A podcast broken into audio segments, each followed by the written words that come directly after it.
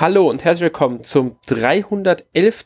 NMAC Podcast und auch zum letzten Podcast im Jahr 2019. Pünktlich heute an Silvester sind wir mit unserem letzten Podcast da. Ähm, ja, natürlich blicken wir da passend aufs Jahr 2019 zurück. Was ist so passiert im Nintendo-Umkreis und welche Spiele sind erschienen? Als Gäste habe ich mir dafür heute eingeladen unseren Jonas. Hallo Jonas. Ja, hallo Alex. Und Sören. Hallo Sören. Hallo ihr beide und hallo Hörer. Ja, wir wollen ein wenig über das Jahr 2019 sprechen, allerdings eher lose. Also wir wollen jetzt nicht irgendwie Monat für Monat durchgehen und da halt sagen, was passiert ist. Wir reden einfach so ein bisschen über, was ist uns in Erinnerung geblieben im Jahr 2019, was hat besonders bewegt in diesem Jahr, sowohl im Bereich der Spiele, die erschienen sind, das, was jetzt nicht um wenige waren, ich würde mal allein behaupten, was wöchentlich im E-Shop erscheint, ist ja schon eine ganze Menge. Ich denke mal, das stimmt immer zu. Ja. Da erscheinen so viele Spiele, dass man gar nicht, also man kennt die meisten gar nicht. Ja, das ist mir auch aufgefallen. Ich war zum Teil, als ich mir wieder in E-Shop geguckt habe, jetzt wegen den Angeboten überrascht, dass es dieses und jenes Spiel im E-Shop gibt und äh, manche Spiele sagen mir überhaupt gar nichts. Man muss auch dazu sagen, vieles will man oft auch gar nicht kennen. Das stimmt. Spiele vom Mobile-Markt und auch ganz komische Spiele manchmal. Ja, Erik hat da ja so ein paar getestet, dieses Jahr ich auch. Wobei die zum Teil gar nicht mehr so schlecht umgesetzt sind. Ähm, also es gab auch schon gute Portierungen von einem Mobile-Spiel für die Switch. Muss man auch dazu sagen. Also das ist nicht immer alles schlecht und es gibt auch gute Titel, die wir nicht kennen, die aber im E-Shop sind. Es ist halt nur einfach, die Masse ist so groß, dass mhm. da der Überblick mittlerweile einfach äh, schwer ist. Ja, natürlich sind auch einige richtig große oder bekannte Spiele erschienen, sowohl im E-Shop als auch Retail, also im Handel. Ähm, und ja, wir, wir werden einfach so versuchen, so euch einen Überblick über so die wichtigsten zu geben und die für uns persönlich auch wichtigsten. Also eine gewisse persönliche Note ist natürlich im Jahresrückblick drin, weil wir drei machen den und damit äh, ist es auch ein bisschen unser Rückblick. Ja. Ähm, dann fang doch mal an. Am 1. Januar Am 1. Januar, genau. Ich, Im 1. Januar letztes Jahr sind die MMAC Awards gestartet. ah, dieses Jahr, ist ja noch 2019. Da sind die MMAC Awards 2018 gestartet und das wird auch morgen am 1. Januar 2020 wieder passieren. Da starten nämlich dann die MMAC Awards 2019. Genau. Same procedure ja. as every year.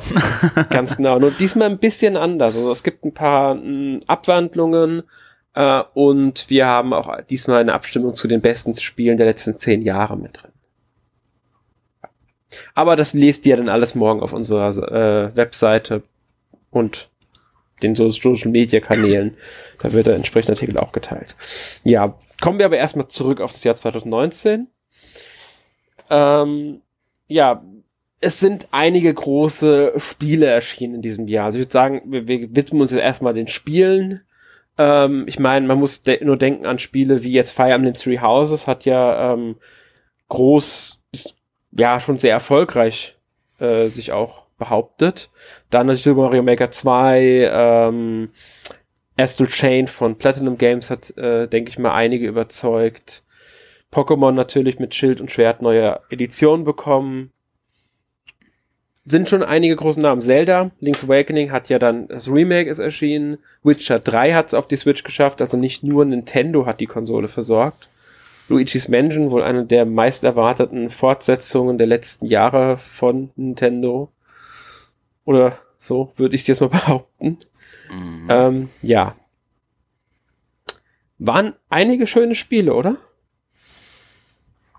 Ja, auf jeden Fall. Also ich finde, dass man merkt, dass die Switch sozusagen drei Erben antreten wird oder es auch schon in den letzten Jahren gemacht hat. Einmal das Erbe der Wii U, also große Spiele von Nintendo, dann halt das Erbe vom 3DS, also auch kleinere Spiele und das Erbe von der PlayStation Vita, also viele japanische Spiele, die es sonst eigentlich woanders nicht gibt, also japanische Rollenspiele und Visual Novels und viele andere verrückte Sachen. Und von all diesen Dingen hatten wir dieses Jahr auch eine ganze Menge. Das stimmt. Ich meine, beim 3DS sagst du schon was Richtiges. Der ist dieses Jahr, da kommen wir jetzt vom mhm. Thema Spiele ab, aber egal, ähm, der hat ja dieses Jahr im Grunde seinen letzten Lebenszyklus gehabt. Also im Grunde ist der 3DS jetzt vorbei. Die letzten Abendzüge sind weg. Ähm, das waren noch ein paar wenige Spiele, die jetzt erschienen sind, sowas wie Persona Q2 oder Adrian Odyssey ähm, Nexus hieß es, glaube ich. Genau. Ähm, Mario und Luigi Abenteuer Bowser hat die Neuauflage bekommen, genauso wie Kirby und das mal extra magische Garn als Neuauflage erschienen ist. Aber ansonsten ist der 3DS jetzt, muss man halt sagen, besonders in der zweiten Jahreshälfte war es dann eigentlich vorbei. Ja. Das ist nämlich alles in der ersten Jahreshälfte erschienen, wie mir aufgefallen ist. Ja. Die zweite Jahreshälfte war dann mehr so frei, für, also war der 3DS weg. Der hat nur so die erste Jahreshälfte. Dafür ist mir auch aufgefallen, in der, in den ersten Monaten, so bis fast bis Juni sogar, sind für die Switch kaum Spiele von Nintendo selbst erschienen. Das stimmt. Also Fire Emblem sollte ja gefühlt auch schon wesentlich früher erscheinen. Ja. Und dann haben sie halt im Januar nochmal eine Portierung von New Super Mario Bros. U veröffentlicht. Genau, ja. Und bis dann in die Sommermonate war es dann doch etwas behäbig. Ähm, Ja, da kamen dann ein paar 3DS-Spiele raus, leider halt auch viel zu spät, wenn man sich anschaut, wie gut sie sich verkauft haben, weil die Spiele waren eigentlich sehr gut. Ich habe jetzt nur Persona Q2 gespielt, von denen, die du genannt hast, aber das kann man schon auch zu einem der besseren äh, Rollenspiele des Jahres zählen, was halt Mhm. wahrscheinlich nicht so viele mitbekommen haben, was ein bisschen schade ist. Und ich glaube, Sören hat das Mario plus Luigi gespielt. Ich Mario und Luigi ach so, für den Abenteuer 3DS. Äh, nee, ich habe Ja? nur ähm, das Superstar Remake gespielt, aber nicht mehr den dritten Teil. Den habe ich nur original auf dem DS gespielt damals, aber Ja, und wir haben ja mitbekommen, dass der Entwickler inzwischen auch nicht mehr existiert.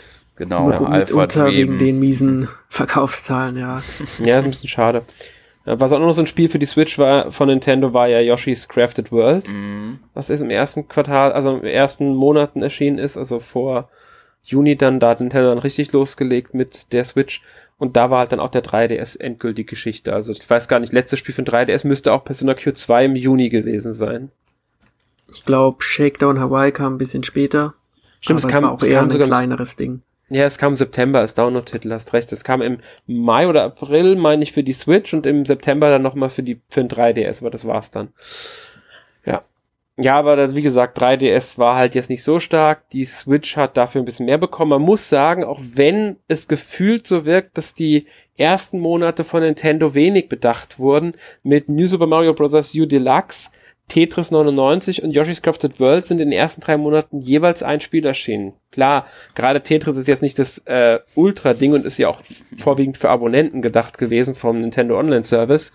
Aber es hat ganz schön eingeschlagen, Tetris 99. Also das hat ja wirklich äh, viele, viele Leute überrascht und auch irgendwie bis heute noch überzeugt, weil es wird ja immer noch rege gespielt, sage ich mal. Ja, und Ja. dann, ja, kam halt irgendwann Mario Maker 2 im Juni.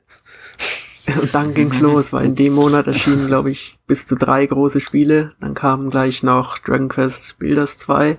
Das kam im Juli dann, genau. Genau, und in dem Monat erschien sofort auch noch das Marvel-Spiel für die Switch. ich glaube sogar am selben Tag wie Dragon Quest. Wenn ich mich nicht komplett täusche. Oder mit nur einer Woche Unterschied. Also Marvel Ultimate Alliance 3 meinst du, was übrigens eine überraschende Ankündigung auch war, Mhm. ähm, weil mit dem Spiel hat man ja nicht so unbedingt gerechnet gehabt damals. Ähm, und auch, dass Nintendo das finanziert, weil die ersten beiden Teile waren zwar gut, aber jetzt nicht überragend. Wobei, ja, sie waren ordentlich, sag ich mal. Ähm, aber jetzt hat Nintendo das wohl mitfinanziert, dass das Spiel exklusiv für die Switch kommt, was ja schon ein bisschen überraschend ist bei so einem Spiel. Genau, und eine Woche darauf dann direkt Fire Emblem. Genau, Fire Emblem kam dann noch. God Eater 3 kam aber auch, die Portierung. Das ist ja auch erst im Februar, glaube ich, für die anderen Systeme erschienen, also PC und PS4 und kam dann schon im Juli für die Switch direkt mit allen bis dahin erschienenen kostenlosen Inhaltsupdates, was nicht gerade wenige waren. Ähm, dann darf man nicht vergessen, was auch im Juli erschienen ist, ähm, Wolfenstein Youngblood. Ja. Ist ein sehr guter Shooter. Ich habe ihn zwar nicht auf der Switch gespielt, aber trotzdem sehr guter Shooter. Macht wirklich Spaß. Ähm, dann Mutant Year Zero, was ja auf dem PC, also so ein, das ist so eine XCOM, also ein Taktikspiel, nur äh, soll wesen, noch, noch einen Ticken schwerer sein, glaube ich, sogar als XCOM, ähm, ist dann auch noch auf die Switch gekommen im Juli. Also der, der Juli hat schon einiges rausgehauen. Mhm. Und im August ging es ja dann direkt mit Astral Chain weiter. Von Nintendo-Seite jetzt. Ja, also das war, also man muss schon sagen, dieses Jahr hat schon einige, also ja, ich würde sogar als gutes Spielejahr ehrlich gesagt bezeichnen, weil es dann doch schon einmal übers Jahr verteilt viel gebracht hat, sowohl neue Spiele als auch Portierungen und HD Remaster bzw. Remakes. Weil da muss man auch sagen, die Switch hat auch etliche Neuauflagen, Portierungen oder sonst irgendwas bekommen. Wenn man nur überlegt, was alles erschienen ist dieses Jahr, ähm, Dragon's Dogma Dark Horizon, Final Fantasy XII The Zodiac Age, Final Fantasy X, 10.2 HD Remaster, Hellblade Senua Sacrifice, Phoenix Wright Ace Attorney Trilogy, äh, Resident Evil hat, glaube ich, 1, 0, 4, 5 und 6 ist auf die Switch geschafft, oder? Ja, also vor allem Capcom ja. hat gezeigt, dass sie alles auf die Switch bringen wollen und möglichst mhm. einzeln, also auch Devil May Cry 1 und 2. Stimmt. Ich glaube, der dritte kommt dann auch noch einzeln und ja, dann kann man sich sicher auch Jahr. alle nochmal zusammen kaufen. Ja. Dann Onimusha kam auch noch. Bei Welt Onimusha, genau. Aber das wäre das wäre ja schon eher ein Remaster. Das war ja schon ein bisschen besser als, also bei den Devil May Cry war es ja dieses HD-Ding, was sie für die PS4 und so schon veröffentlicht hatten. Ähm, Onimusha haben sie schon noch ein bisschen besser angepasst gehabt als jetzt die Devil May Cry, von meinem Gefühl her. Ich habe sie alle gespielt. Ähm, ja. Aber, Aber auch schön, dass jetzt die besten und schlechtesten Resident Evils auch auf der Switch zu finden sind. Ja, das, das muss auch sein. Ich finde es ein bisschen schade, dass zwei und drei fehlen, aber ähm, das liegt ja, natürlich also auch. Die PlayStation-Spiele, irgendwie wollen sie die nicht nochmal raushauen. Nee, ich glaube, es liegt auch ein bisschen an den Remakes. Also Remake vom zweiten Teil kam ja dieses Jahr für die PS4, PC und Xbox One raus. Und nächstes Jahr steht das Remake vom dritten Teil an. Und andere Neuauflagen gab es nie für diese Spiele. Deswegen, ja. ähm, ich denke, es liegt daran, weil sie bringen wirklich nur die Spiele, die mindestens der Qualität von Resident Evil 4 sind. Also was im Januar auch noch erschienen ist, ist die Portierung von Tales of Vesperia. Stimmt, das kam auch noch. Und ich weiß nicht, ich, du hast es ja auch gespielt, Alex, ja. aber es war, ich war ein bisschen ernüchtert und geschockt. Ja, also von dem Spiel so äh, bei mir angekommen ist. Ja, der gute Ruf, den das Spiel hatte, den hat es für mich nicht erfüllt. Ich habe es bisher immer noch nicht durchgespielt. Ich will noch mal dran gehen auf alle Fälle, weil ich finde es nicht schlecht, aber mein Lieblings-Tales of ist es bei weitem nicht. Also da war mir andere Tales of wesentlich mehr Spaß gemacht, wo mich einige wahrscheinlich sogar steinigen würden, weil ich da bestimmt einige nennen könnte, die jetzt nicht so beliebt waren. Ähm, aber an Tales of Symphonia, was ich ja bis heute liebe einfach, für mich das beste Tales of, das ich je gespielt habe, kommt es halt einfach nicht ran. Ich finde die Geschichte gar nicht mal so schlecht von Vesperia, aber ähm, ich weiß nicht, irgendwie, gerade das Kampfsystem hat mich da nicht so überzeugen können. Ich finde, das Kampfsystem ist auch manchmal bisschen nicht, nicht ausbalanciert genug. Man, also wenn, gerade wenn du alleine kämpfst, steigt der Schwierigkeitsgrad massiv nochmal an im Vergleich zu Kämpfen, wenn du mit Partnern kämpfst, also mit anderen kämpfst. Und das darf einfach nicht sein, weil zwischendurch hast du nun mal Kämpfe, bei denen du von deinen äh, Gruppenmitgliedern getrennt wirst. Und es kann nicht sein, dass der Schwierigkeitsgrad dann mal eben doppelt oder dreimal so hoch ist. Ähm, fand ich ein bisschen störend. Ging mir genauso. Ähm, es war halt ein Action-Kampfsystem, aber irgendwie konnte man es nicht wirklich actionlastig spielen, sondern musste auch immer wieder zurückweichen und es hat ja. sich irgendwie nicht wirklich gut angefühlt. Ja, ich meine, es ist ja typisch Tales of Reihe, aber ich finde einfach, es hat bei anderen Teilen, also Tales of Symphonia zum Beispiel hat für mich besser funktioniert, aber auch bei den neueren Spielen, Xillia, ähm, Cisteria, äh, Bizarria, da war das Kampfsystem immer für mich ein bisschen flüssiger zu spielen, ein bisschen besser zu spielen. Weiß auch nicht, woran es liegt. Ähm, ich will jetzt nicht sagen, ich mag Tales of Vesperia nicht, wie gesagt, ich finde es immer noch ein gutes Spiel, aber diesen absolut guten Ruf, den es hat, den kann ich halt einfach nicht nachvollziehen. Ja, aber ich glaube, da hatten wir auch irgendwann mal in einem Podcast drüber gesprochen gehabt, wenn ich mich jetzt nicht komplett täusche, über das Spiel. Ja, den hatten wir. Den hatten wir, meine ich, nämlich auch. Und zwar im Januar müsste das dann auch gewesen sein, logischerweise, das Spiel erschien, nämlich bei Nummer 262. Und für alle, die es interessiert, Onimusha Warlords haben wir in Podcast 263 besprochen. Ja. Genau, dann ein anderes japanisches Rollenspiel, das auch nicht viele kennen, ist The Caligula Effect, Aha. das auch seine Probleme hatte, aber irgendwie hat es mich dann doch so sehr gepackt, dass ich es durchgespielt habe und äh, ja, ich hatte mehr Spaß damit als mit anderen japanischen Rollenspielen. Man sollte dazu sagen, es ist eine Neuauflage von einem Spiel, das schon mal erschienen ist. Also es ist jetzt Overdose hinter, hinten dran. Es hat deutlich mehr, es hat deutlich zusätzliche Inhalte bekommen. Also es ist ja wesentlich erweitert worden im Vergleich zur Originalversion und auch verbessert worden. Also das die äh, Vergleich zur Originalversion ist nochmal das deutlich bessere Spiel. Ich mag es tatsächlich. Ich weiß gar nicht wieso. Klar, es hat seine Macken. Es ist nicht so so so ja astrein wie jetzt einige andere Spiele, aber steckt halt auch kein Riesenunternehmen dahinter, also kein, kein, kein, äh, ja, weltweit Publisher, wie man halt bei EA oder Ubisoft oder wie sie alle heißen, erwartet. Ähm, wobei es auch es nicht. hatte einen eigenen Stil, es hatte einen Ja. coolen Soundtrack und war halt auch mal ein bisschen was anderes irgendwie. Genau. Das Kampfsystem war cool, auch wenn es nicht funktioniert, wenn man es äh, zu schwer einstellt irgendwie. Also auch nicht das durchdachteste Kampfsystem, aber auch ziemlich eigen. Mhm. Und es war halt auch im, ich glaube im März oder so kam es raus Ja, März. und hatte da halt auch seinen Platz bevor den ganzen Nintendo-Spielen. Ja, das stimmt. Man, aber ja, ich, wie gesagt, ich mocht's. Aber wenn wir schon von dem Spiel auch reden, beziehungsweise von japanischen Rollenspielen reden, dürfen wir Square Enix nicht vergessen. Weil Square Enix hat dieses Jahr auch echt absolut alles abge äh, rausgehauen, was ging. Final Fantasy 7 und 8, wie erwähnt 12 und ähm, 10, 10, 2. Ähm. Chocobos Mystery Dungeon Everybody kam. Ähm, Last Remnant in der Remastered-Version, Collection of Mana, darf man äh, natürlich. Dann Dragon Quest 1 bis 3 ähm, Dragon Quest 11S, Dragon Quest Builders 2, an dem ja auch Nintendo beteiligt ist, aber trotzdem, also das Publishing-Unternehmen beteiligt ist, aber trotzdem von Square Enix. Dann Oninaki, der dritte Teil, also das dritte Spiel von den to Tokyo RPG Factory nach äh, I'm Setzner und ähm, Lost Sphere. Äh, Final Fantasy 8 habe ich glaube ich schon genannt gehabt. Ähm, was haben sie noch gebracht? Ich glaube, das war's sogar tatsächlich. Nee, Star Ocean Fast Departure A kam noch jetzt im Dezember. Romancing Saga 3 kam noch und noch irgendein Saga-Teil, meine mein ich, müsste jetzt auch erschienen sein. Also da muss man sagen, die haben wirklich viele, teilweise sogar mehrere Spiele pro Monat rausgehauen. Allein im September haben, glaube ich, vier Dragon Quest Spiele von Square Enix äh, sind da erschienen. Also und noch Final Fantasy 8 auch noch im September. Also, äh, die haben schon einiges auch rausgehauen dieses Jahr. Ja, bis die Schubladen leer sind. Ja, ich find's ja gar nicht mehr schlimm. Also, ähm, es sind alles Spiele oder zum Großteil Spiele, die man nie auf einer Nintendo-Konsole spielen konnte bisher.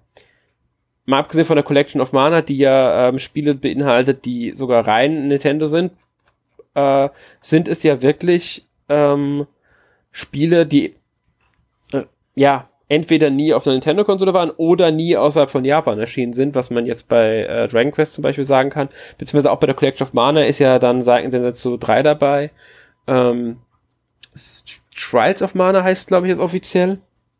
Was ja nächstes Jahr auch ein Remake bekommt. Ähm, und das ist ja in der Collection of Mana auch mit drin, aber ja, ich finde es in Ordnung, weil Final Fantasy 7 und 8 sind halt irgendwo auch sind Klassiker. Dragon Quest 11S ist sogar die beste Version des Spiels, besser als die PS4-Version. Ähm, und das sagen einige. Also, ähm, da überlege ich sogar, mir das Spiel nochmal zu kaufen, obwohl ich es für die PS4 habe, einfach weil die Switch-Version nochmal so ein paar Sachen hat. Inhaltlich so genauso wie diesen, mm, ja, Retro-Modus, Grafik, die man da ändern kann, finde ich einfach großartig. Ja. Also da ist schon, ja. Ja, und äh, du hast es nicht erwähnt, aber auch Final Fantasy IX ist erschienen. Ach, siehst du viele mal. immer irgendwie vergessen. Und ich habe dieses Jahr das erste Mal gespielt, nur 20 Stunden oder so, aber Ja. ist auch ein gutes Spiel. Dabei finde ich das Spiel sogar fantastisch. Ich habe Final Fantasy 9 damals äh, so gerne auf der PS1 gespielt. Ich, ich will ja nicht sagen, es ist mein Lieblings-Final Fantasy, dafür finde ich die, es fällt, fällt mir schwer, überhaupt ein Final Fantasy als mein Lieblingsteil zu bezeichnen, weil die so unterschiedlich sind. Aber ähm, ich habe es unglaublich gerne und sehr, sehr viel gespielt auf der PS1 damals. Ja. Das du, das stimmt, das ist auch erschienen dieses Jahr. Ja. Ja, und ähm, mal, es sind ja nicht nur Rollenspiele gewesen, es war ja so an breit gefächert, was auch noch so erschienen ist. Sören, was ist dir denn in Erinnerung Was geblieben dabei? dieses Jahr? Welches? F- Ja, viele Genres, viele Titel erschienen. Ja. Sag mal ein. Spiel, das dir jetzt besonders in Erinnerung geblieben ist. Äh, also, was auf jeden Fall einen Name verdient hat, ähm, was ich jetzt nicht gespielt habe, aber ich weiß, dass es viele gespielt haben und es gemocht haben aufgrund seiner Art, was es äh, anders gemacht hat, weil ich es auch gerade sehe, äh, ist das Untitled Goose Game. Mhm, Fällt stimmt. mir gerade so auf. Weil es ist Ja, einfach, ähm, ich habe es nicht gespielt, ich habe es nur gesehen, so ein bisschen was zu dem Spiel, aber es ist halt, es hat ganz einfache Grafiken und was man auch spielt, ist eigentlich ganz einfach. Man ist, schlüpft in die Roll, äh, Rolle einer Gans und versucht so viel Schabernack zu betreiben wie möglich, aber das Konzept ist sehr aufgegangen, würde ich sagen. Ja, ich habe bisher auch nur Videos von gesehen. Äh, Finde ich sehr lustig, das Spiel. Mhm. Arne hat das sogar schon gespielt. Genau. Und auch letzte Woche, als wir unsere eShop äh, Feiertagsempfehlung 2019 im Podcast hatten, hat er das Spiel auch vorgestellt. Also wenn ihr ein bisschen mehr über Anteil Goose Game hören wollt, lasst euch von Arne erzählen, Podcast 310. Er hat das auch gespielt. Ähm, ist aber wirklich ein, to- äh, glaube ich, ein wirklich tolles Spiel. Also was ich von gesehen habe, hat mir echt Lust aufs Spiel gemacht und ich werde es mir auch äh, ziemlich sicher irgendwann kaufen. ja, denke ich auch. Ähm, ja. Aber du hast doch dieses Jahr ähm, auch die Neuauflage von Spyro gespielt, oder? Ja, genau. da Und hatte ich ja schon in unserem Retail Roundup Podcast, der, glaube ich, noch nicht allzu lange her war. Ich weiß jetzt nicht die Nummer, welche das war, aber. Das war 309. Ah, okay. Ja, ähm, ja, für mich eine sehr gelungene Portierung da. Also, ich fand, da wurde richtig viel Liebe ins Detail reingesteckt und das hat mir auch sehr viel Spaß bereitet. Das sind ja die ersten drei Teile, die damals ähm, für die PlayStation erschienen PS1, sind. glaube ich, noch erschienen Genau. sind. Ja. Also auch da muss ich sagen, hab, ähm, hast du mir, als wir äh, vor zwei Wochen drüber geredet haben, hast du mir Lust aufs Spiel gemacht. Bin ich auch mal gespannt. Ja, ihr merkt schon, dieses Jahr war echt viel los auf der Switch. Was mich auch ein bisschen überrascht hatte, war Mortal Kombat 11, ehrlich gesagt. Weil wann gab es das letzte Mal ein Mortal Kombat für die, eine Nintendo-Konsole? Das ist Ewigkeiten her.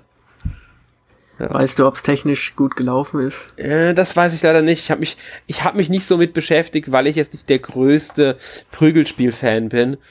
Ähm, deswegen kann ich nicht sagen. Ich finde einfach nur, einfach schon die Tatsache, dass es erschienen ist, zeigt ja ein Interesse der Dritthersteller an den ähm, an der Konsole. Und sowas ist wichtig. Dasselbe gilt ja auch für ähm, Unravel 2.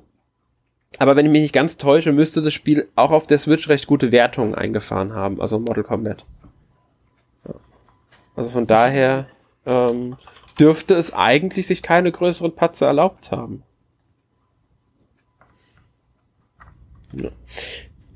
Ja, ist, ist halt typisch Mortal Kombat, recht brutal, damit halt auch, äh, ja, ich glaube ab 18 müsste es tatsächlich sogar sein. Aber ist Also ja vor auch ein paar Jahren hätte Nintendo noch was dagegen gemacht. Mhm. vor ein paar Jahren hätte die USK noch was dagegen gemacht. Ja. Ja. Also ich, grafisch hat es ein paar Abstriche im Vergleich zu den anderen Versionen, aber meine Güte. Ähm, das ist jetzt nicht das größte Problem, glaube ich, bei so einem Spiel. Ähm, ja, was hatten wir noch? Assassin's Creed ist ein bisschen was auf der Switch erschienen. Leider nur Portierung, also Assassin's Creed 3 Remastered und dann die Assassin's Creed The Rebel Collection. Das umfasst Assassin's Creed 4 und ähm, Assassin's Creed Rogue. Aber damit ist halt diese komplette Nordamerika-Trilogie, wie sie ja so schön genannt wird, auf der Switch vorhanden. Und zwei Spiele davon kennt man ja sogar schon von der Wii U, also sind nicht erstmals mit für Nintendo erschienen, aber Rogue ist jetzt das erste Mal auf einer Nintendo-Konsole da. Ja, auch eine schöne Sache. Dann darf man auch die Horrorsachen natürlich nicht vergessen. Call of Cthulhu, Vampir und Alien Isolation. Alle jetzt so im letzten Quartal erschienen, aber auch verschiedene Ausrichtungen. Ich weiß nicht, ähm, hat einer von euch eins von den drei Spielen gespielt? Ich ja, ich nicht. habe Alien Isolation gespielt, als Mhm. es damals erschienen ist und es hat mich ziemlich überrascht, weil es zum einen eine sehr gute Lizenzumsetzung aus dem Filmbereich ist, was man jetzt ja nicht so oft hat. Und auch ein sehr gutes Horrorspiel ist, was einen sehr stresst, aber auch coole Spielmechaniken hatte und jetzt auf der Switch, wie ich gehört habe, wohl die technisch beste Version abliefert, auch im Vergleich zur PS4-Version. Also ein sehr, sehr interessantes Spiel. Das ist krass, also hätte ich ja nicht erwartet. Also ich habe gehört, dass es auf der Switch eine sehr gute Umsetzung haben soll. Ähm, ja, deswegen, also ist auf jeden Fall ein sehr spannender Titel und ich finde sowieso, äh, da, ich bin sowieso überrascht immer wieder, wie gut die Portierungen von ähm, Spielen, die auch für PS4 und so erscheinen, für die Switch sind. Es gibt da sehr positive Beispiele. Alien Isolation jetzt zum Beispiel ist da so ein Faktor, aber auch Vampir, muss ich sagen, ist ein Beispiel. Mag vielleicht nicht ganz so gut aussehen auf keiner der Konsolen, ist nicht das hübscheste, hübscheste, hübscheste Spiel, aber atmosphärisch und auch ähm, sehr tiefgründiges Rollenspiel mit Horrorelementen, also sehr, sehr schön. Ähm, oder hier ähm, Nino Kuni ist gekommen. Das ist jetzt nicht das beste Beispiel, weil die PS4 hat ein Remastered äh, bekommen. Die Switch hat leider nur die, die PS3-Version einfach portiert bekommen. Finde ich ein bisschen schade, weil ich glaube, die P Switch wäre fähig, mehr zu machen als die PS3 damals. Ja. ja. Das prominenteste Beispiel des Jahres ist dann wahrscheinlich Witcher 3. Ja. Was, also ich habe nur ein bisschen Gameplay gesehen, aber ich habe das Gefühl, das Spiel läuft auf der Switch besser als damals die PS4-Version, die ich gespielt habe auf der PS4. Klar sah die damals besser aus, aber die Switch-Version scheint flüssiger zu laufen und halt auch angepasste Menüs zu haben. Weil auf der PS4 stockte das Ganze schon ziemlich. Ja, also das ist, kann ich, ich wie gesagt, ich habe es weder auf PS4 noch auf dem Switch gespielt, wenn ich ehrlich bin, ich habe auf dem PC gespielt. Ja, das ist die beste Wahl bei dem Spiel, denke ich. Aber die Switch-Version hat halt angepasste Schriftgrößen, angepasste mhm. Menüs, soweit ich weiß, und klar technische Abstriche, aber wenigstens läuft's halt sauber. Ja, aber ich finde es ich find's sehr gut, wenn sie sowas gemacht haben.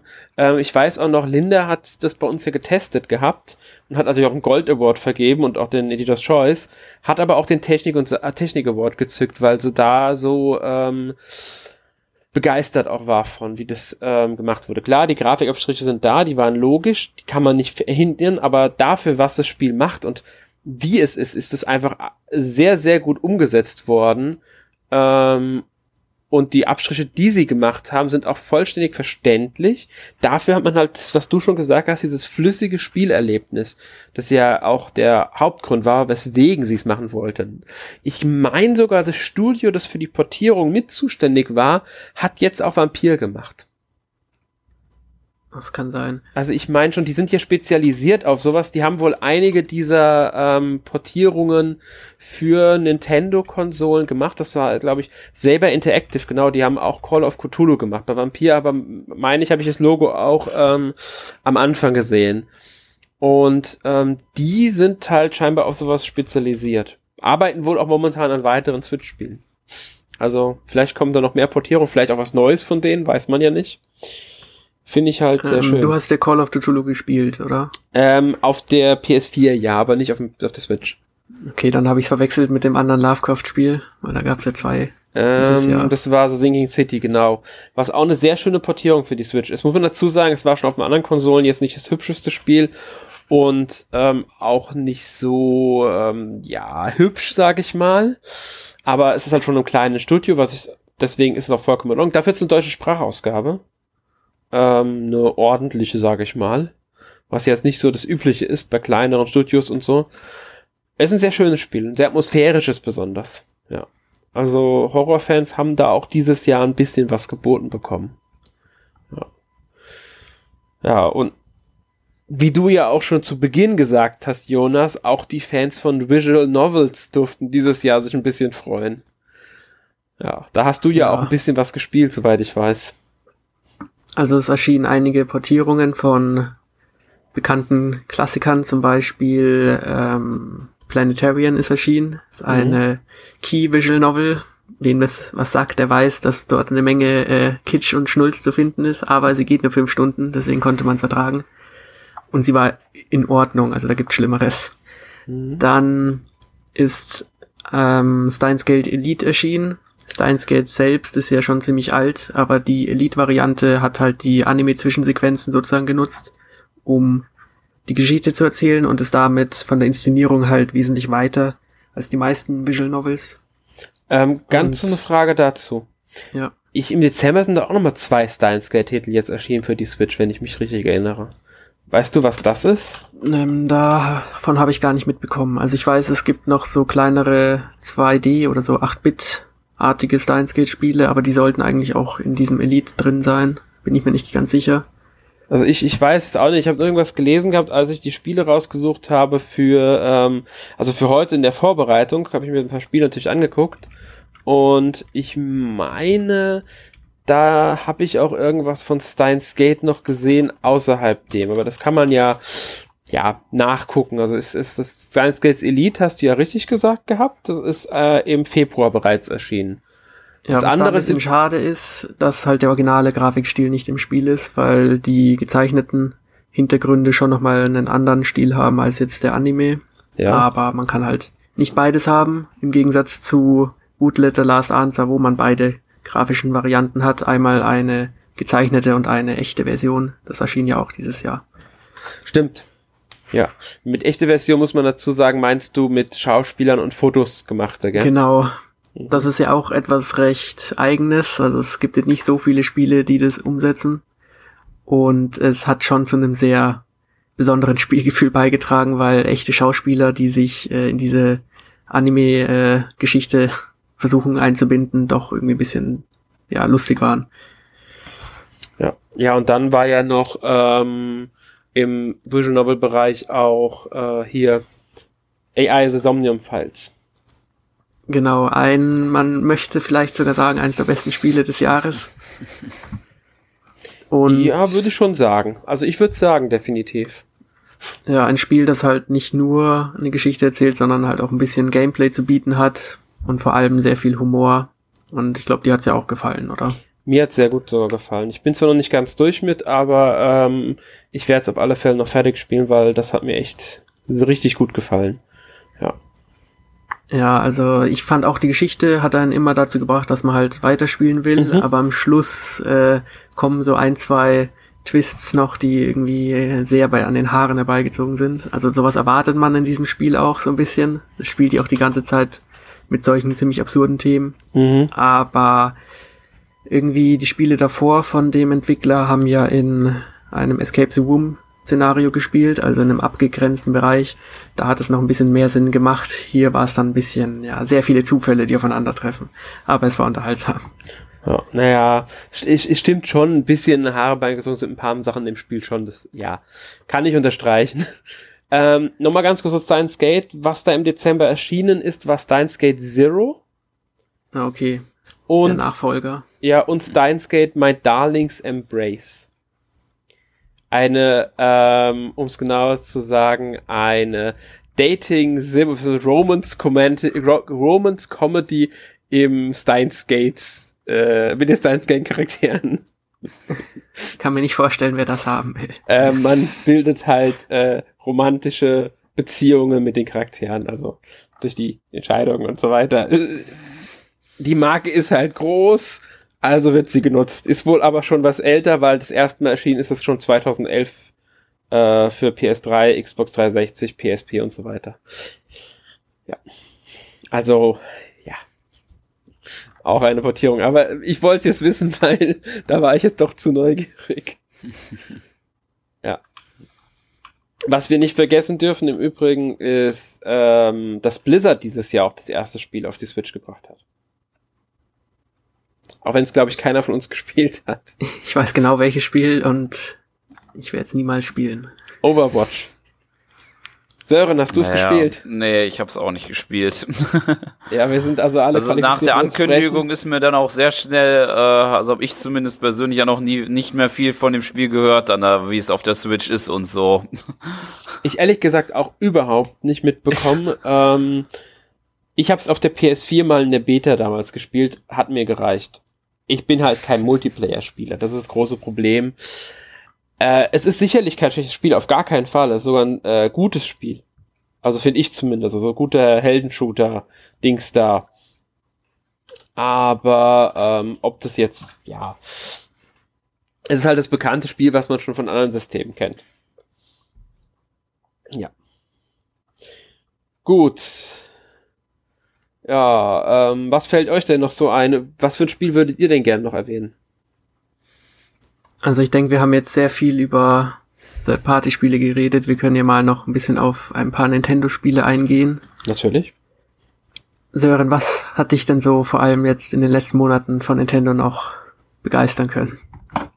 Ähm, ja gut, also Fire Emblem ist klar, aber dann würde ich eher wahrscheinlich noch Luigi's Mansion 3 sagen, natürlich. Ähm, ist es der beste Teil? Würde ich sagen, ja. Weil ich finde, man hat dort ähm, die Punkte, die in den ersten beiden Teilen gut waren, wo noch nicht alles perfekt war, genommen und hat das jetzt in einen, äh, ja, sozusagen zusammengemixt, dass es perfekt wurde, sozusagen, finde ich. Zumindest was die Story angeht. Mehr Spieler eher weniger, aber die Story und das Einzelspieler definitiv.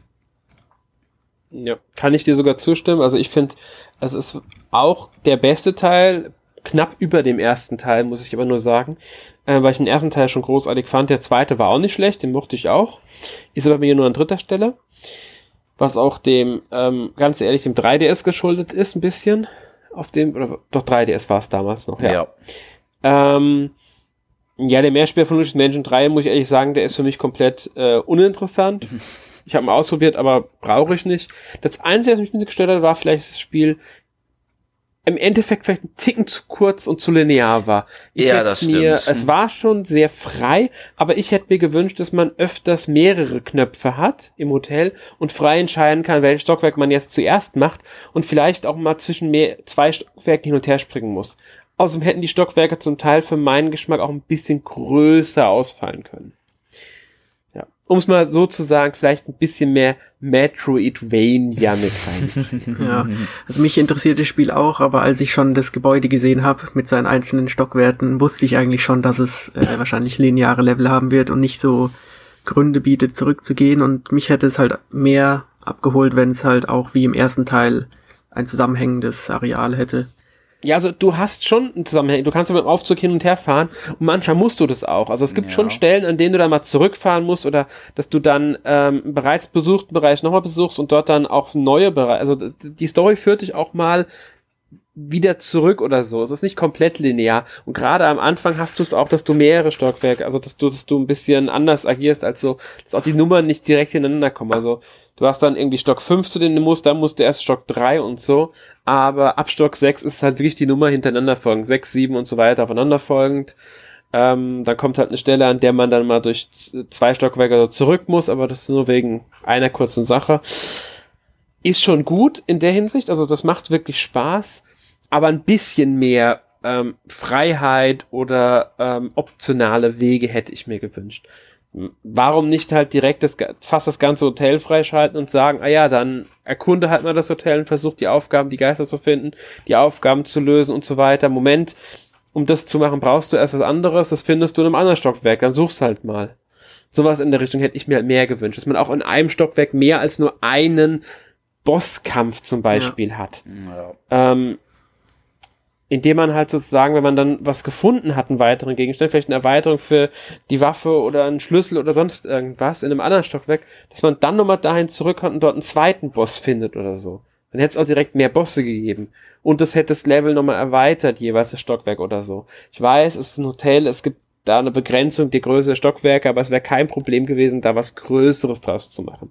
Für einen Nachfolger würde ich mir dann schon was Größeres wünschen. Vielleicht auch ähm, so mehrere Gebäude, die nebeneinander stehen. Also jetzt nicht so wie im Vorgänger, also im zweiten Teil, sondern wirklich so, du hast ein Hauptgebäude, aber du kannst es auch verlassen. Vielleicht ist dann draußen irgendwie ein Park oder ein Vergnügungspark oder sowas und man kann noch ein Nebengebäude rein und ich will nicht sagen Open World, äh, Open World, aber mehr so halt wie ein, Met ein bisschen Metroidvaniger einfach.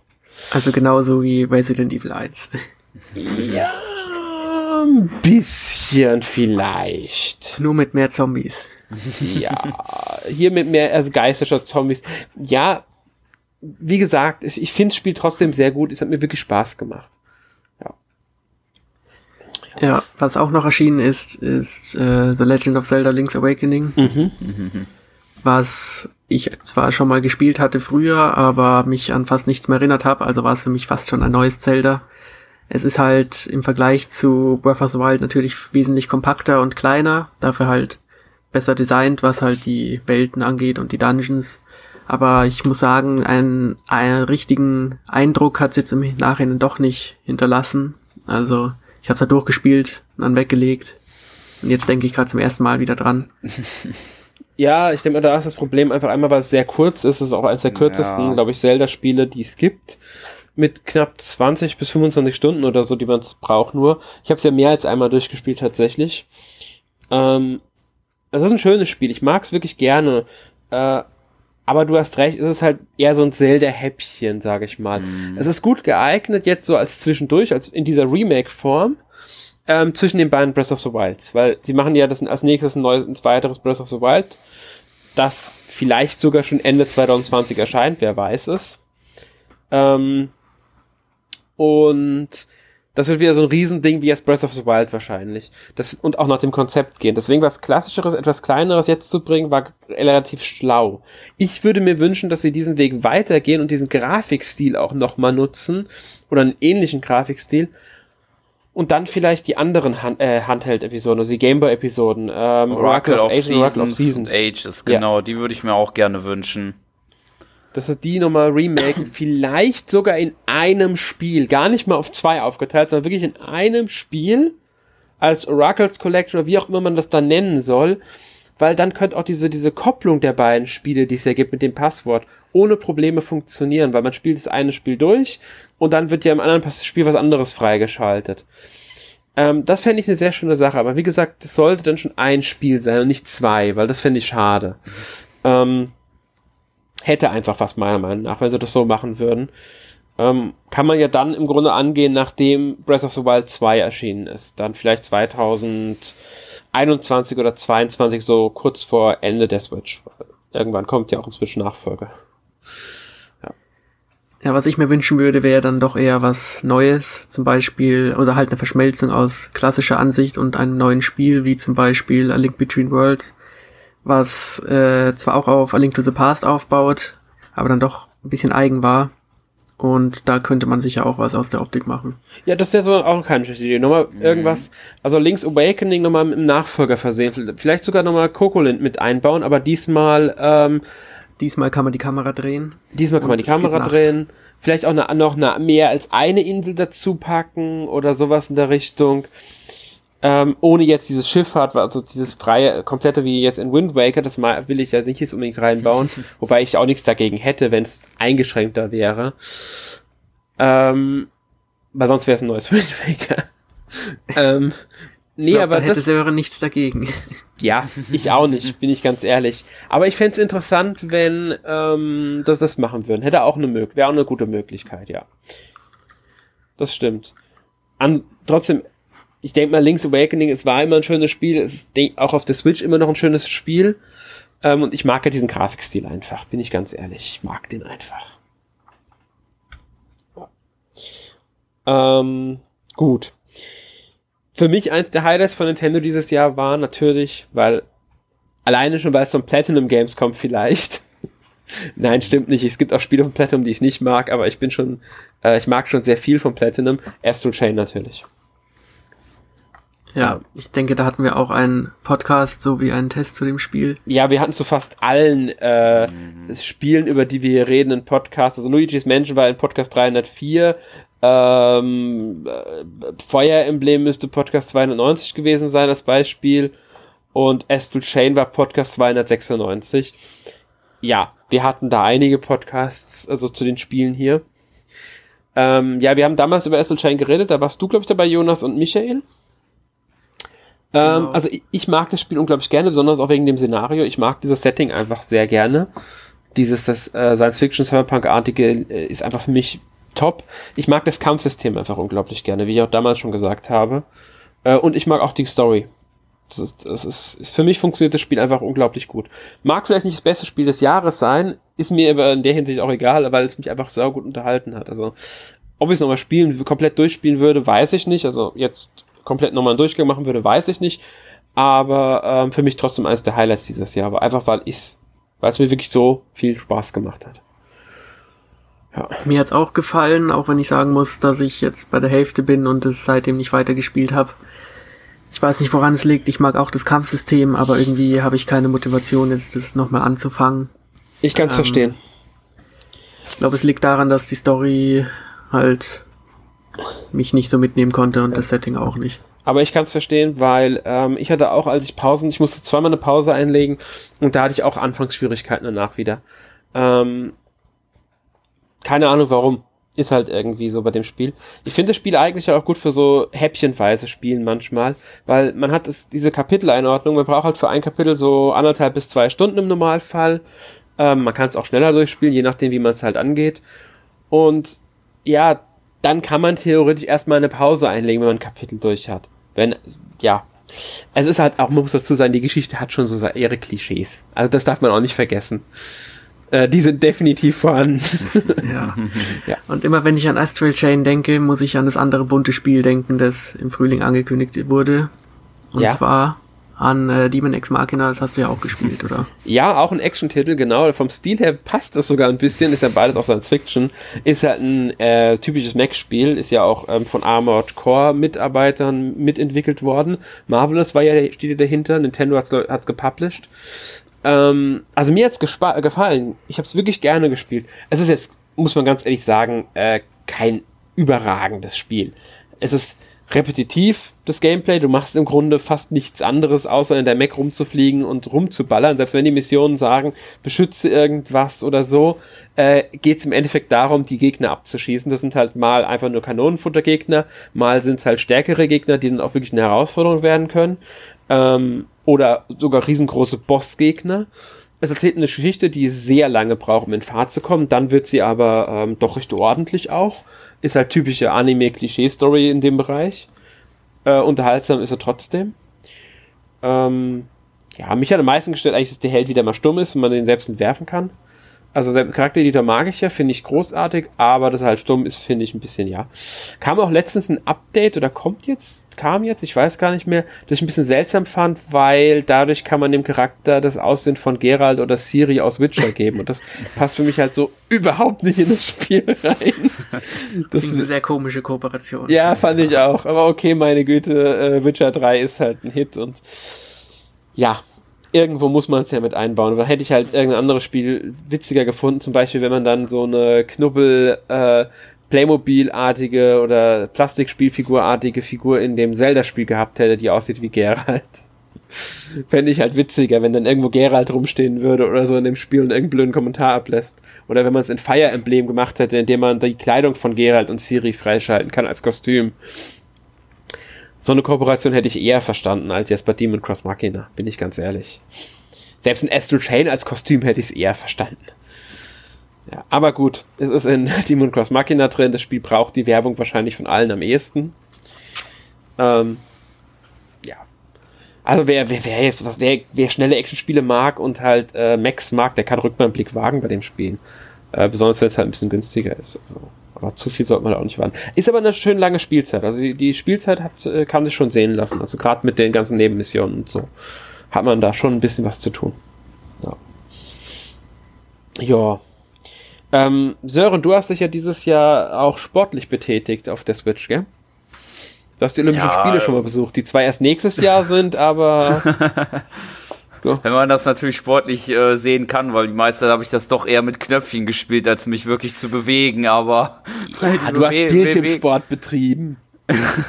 weil die Bewegungssteuerung von Mario und Sonic bei den Olympischen Spielen in Tokio nicht ganz so wirklich funktioniert. Also teilweise ja, bei manchen aber eher weniger, aber naja, gut. Äh, ansonsten habe ich hauptsächlich halt äh, mir den Story-Modus angeschaut der, ja gut, wie man ihn da bei so einem Spiel erwarten kann, ungefähr das Niveau hat. ja, aber ist, ist er wenigstens unterhaltsam genug, um ja, zu motivieren? Ja, das ja. auf jeden Fall. Ah ja, in das ganze Spiel. Vor allen Dingen, wenn man halt mit mehreren spielt. Da macht es natürlich, wie auch die Vorgänger, halt am meisten Spaß. Nur halt nicht unbedingt der Online-Modus, denn der ist nicht ganz so gelungen, weil beispielsweise das Spiel wird gefühlt von nicht vielen gespielt oder so, keine Ahnung, zumindest immer, wenn ich es versuche online zu spielen und das hatte auch Erik, wie er mir erzählt hat im Podcast, den wir da hatten, der auch noch nicht so lange her ist, 308 genau, ähm, auch die Erfahrung, dass wenn man jetzt halt in einem Rennen geht, einfach in einem einfachen Sprint, wo acht Leute sein, drin sein müssen, äh, das gefühlt die nicht zustande kommt, bis dann die Verbindung sowieso dann abgebrochen wird und man dann neu suchen muss, bis Gegner kommen. Na gut, das ist ein bisschen schade, das stimmt. ja.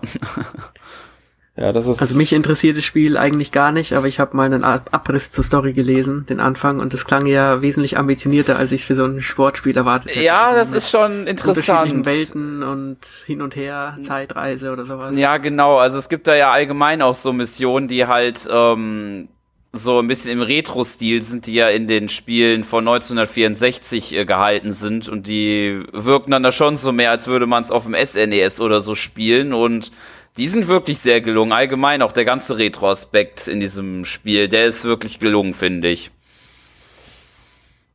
Ja, das klingt doch nach einem schönen Gimmick, sag ich mal. Genau.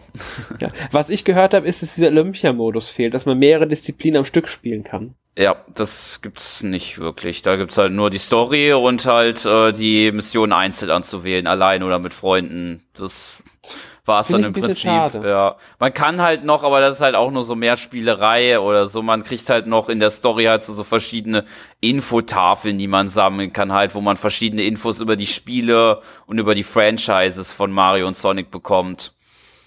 Ja, das ist ein schönes Gimmick, aber ja. ich hätte halt gerne ähm, in so einem Spiel sowas wie, äh, ich wähle mehrere Disziplinen aus, die werden nacheinander gespielt ja. und dann äh, derjenige, der in den Disziplinen am besten abschneidet, ist halt dann medaillenspiegelmäßig halt auch der Gewinner. Ja, also dann holt einer Gold oder so, der andere Silber und dann kann man auch sagen, okay, der hat dann im Grunde mit seinem Team am besten abgeschnitten oder so. Man muss halt auch für jede Disziplin Charakter auswählen, anderen. So einen Modus hätte mhm. ich halt mhm. gern, wirklich einen Olympiamodus oder sogar einen, den man alle Disziplinen ja, durchspielen das muss. Das wäre wirklich genial, aber das gibt's leider nicht. Was man auch noch dazu sagen könnte, es gibt ja auch in jedem Teil damals diese Traumdisziplin, die wurden auch erstmal ziemlich runtergeschraubt. Es gibt nämlich nur noch drei und äh, die sind auch nicht gerade so wirklich das Gelbe vom Ei. Das ist auch ein bisschen schade.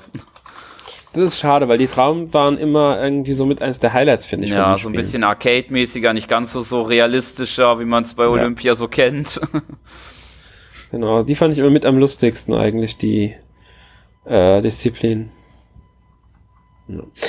Na gut, ist halt äh, leider ein bisschen, also ein bisschen schade, dass sie es ja. halt so weggestrichen haben, eigentlich fast schon. Ja, ähm, aber wenn wir schon bei Sport sind, würde ich sagen, kommen wir auch zum nächsten Sportding, das Nintendo dieses Jahr gebracht hat. Äh, was, glaube ich, keiner von uns gespielt hat. Ring Fit Adventure. Ah, stimmt, das gab's ja auch noch, genau. Kam im Oktober, ähm, war ja dieses schöne Spiel mit den bei mit dem äh, Band fürs Bein und dem Ring, den man in den Händen hält, nachdem man die Joy-Cons befestigt, mit diesem großartigen, ähm, wir wollen euch in eine Sekte, in der wir alle die ganze Zeit Drogen nehmen, ähm, Ankündigungstrailer.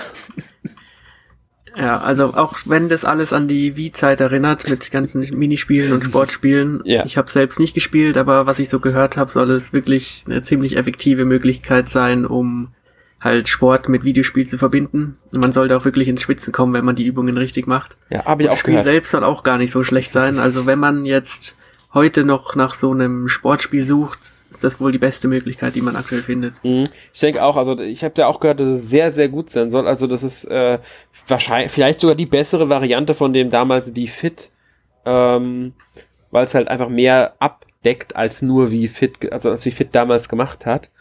Und äh, ich denke auch, diese Übungen können schon äh, einiges ähm, erzielen damit. Und es hat auch ein bisschen Spielspaß mit drin und so. Genau, ich, es hat ja auch die Rollenspielmechaniken, dass man immer schön motiviert wird, weiter zu genau. Bis man endlich den bösen Bodybuilder-Drachen besiegt hat. Ganz genau, das finde ich, find ich so lustig, Bodybuilder-Drachen. Ja. Aber ähm, ja, man muss halt wirklich sagen, die Ankündigung damals war schon ein bisschen arg lächerlich. Ja, das war halt wieder so ein typischer Werbetrailer. Mhm. Ja, der da war hatte man halt, kein Geld mehr für die Sprecher. Ja, sie hat, also der war, es war ja wirklich TV-Verkaufsshow-Niveau. Ähm, amerikanische Typen, hin, also hingestellt, die die ganze Zeit Dauergrinsen machen. Äh, das war übel. Da erwartest du fast echt, dass die gleich, äh, wer weiß wie, ausrasten. Und dann noch mit solchen Sprechern drüber im Deutschen. Uhuhu, das war schon heftig. Also ähm, ich habe mich so weggeschmissen ja. bei dem Video. Ja. Sollte man sich auf jeden Fall mal anschauen, auch wenn einen das Spiel nicht interessiert. Ja, lohnt sich. Also der, wirklich den Ankündigungstrailer mal rauszusuchen. Ich glaube, den gibt's auch auf der Nintendo-Webseite selbst. Unter den Videos gibt's im Spiel ja nur Videos, keine Bilder. Was bei dem Spiel Sinn macht, weil ich denk mal, ähm, dass bei dem Spiel muss man wirklich einen Eindruck auch davon haben, wie die Leute das spielen. Einfache Gameplay wird da keinen Sinn machen. Mhm. Ähm, ja, aber ich kenne ein paar Leute, die es also tatsächlich spielen, also die sich wirklich damit äh, täglich ihre Übungen machen und so weiter. Also hat es schon, es hat sein Publikum gefunden auf alle Fälle. Ja. Das ist ja auch nicht schlecht. Was wir auch noch hatten dieses Jahr waren ein paar RPG-Klassiker, beziehungsweise daran angelehnte Spiele. Sowas wie jetzt ähm, Baldur's Gate 1 und 2, Planescape Torment, Icewind Dale, Neverwinter Nights, ähm, Divinity Original Sin ist jetzt kein Klassiker, aber ist ja in der Form, also in der Art her, äh, mit den Spielen vergleichbar oder zumindest ähm, moderner, modernes Spielen dieser Variante. Pillars of Eternity genauso. Ja. Habt ihr überhaupt irgendwas davon schon mal gespielt? Hm, ich nicht. Also ich kenne diese Namen, aber ich habe noch nie eins dieser Spiele gespielt. Ja, also bei mir ist es lange, lange her, dass ich einige der Klassiker gespielt habe, auf dem PC damals. Ich kann jetzt leider nicht sagen, wie die äh, Switch-Versionen sind. Ich weiß, Neverwinter Nights, laut Erik, ähm, hat das ein paar Probleme auf der Switch. Ähm, ja, Divinity ist ein Divinity Original Sin, jetzt kein Klassiker, ist ja recht neu das Spiel noch. Soll eine großartige Portierung sein, hat äh, Arne erzählt. Ähm, und hat sogar einen äh, Cross-Save mit äh, Steam. Also man kann am PC spielen und dann auf der Switch weiterspielen, was ich sehr, sehr klasse finde. Äh, wenn ihr da genaueres zu hören wollt, hat er auch letzte Woche im, de, bei den Feiertagsempfehlungen empfohlen, das Spiel. Ähm, ich kann sein, dass wir es auch in einem Roundup sogar mal hatten, das Spiel.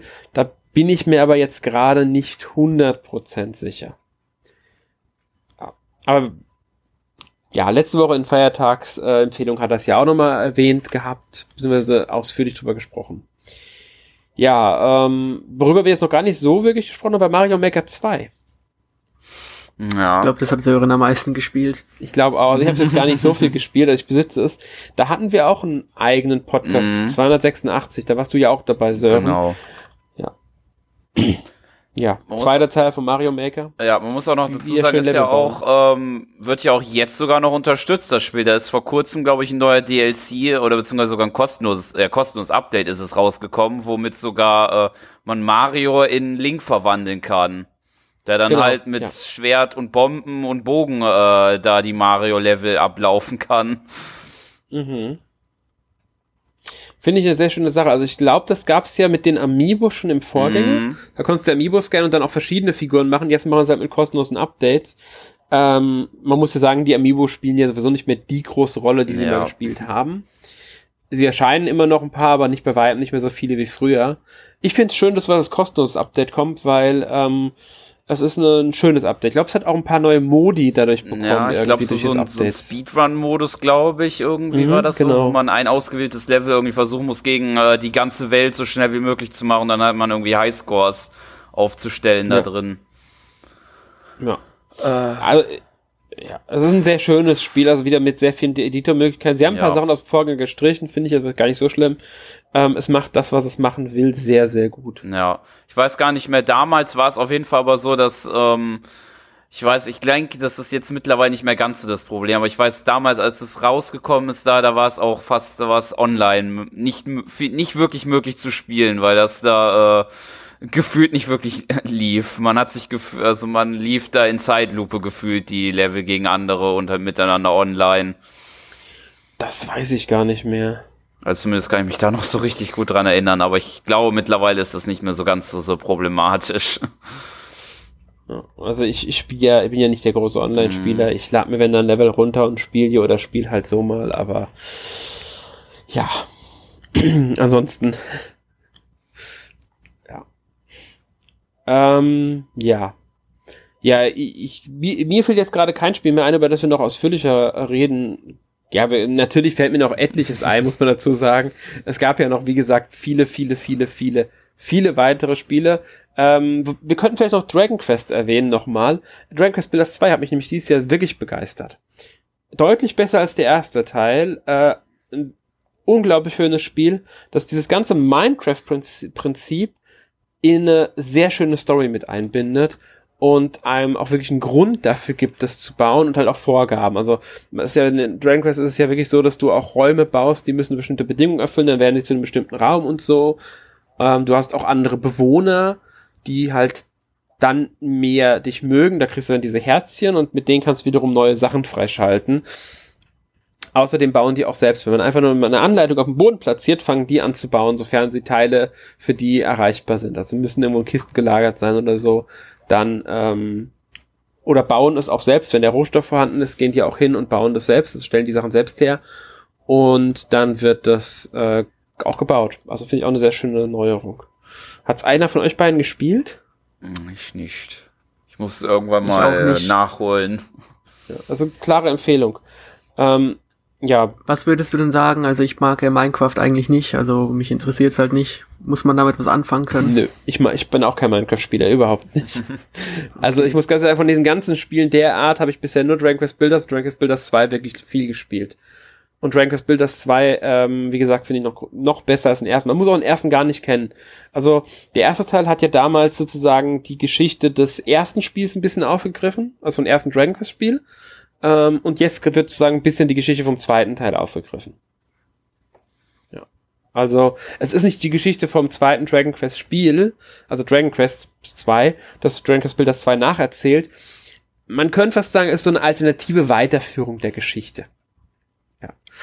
Finde ich eine sehr schöne Idee, ja. Und man hat einen dauerhaften Begleiter, der, der halt nicht bauen kann oder so, aber der ist ähm, die ganze Zeit als Kämpfer mit dabei. Also der ist auch wirklich schon recht stark und der kämpft einem, einem immer, an der, immer an der Seite von einem.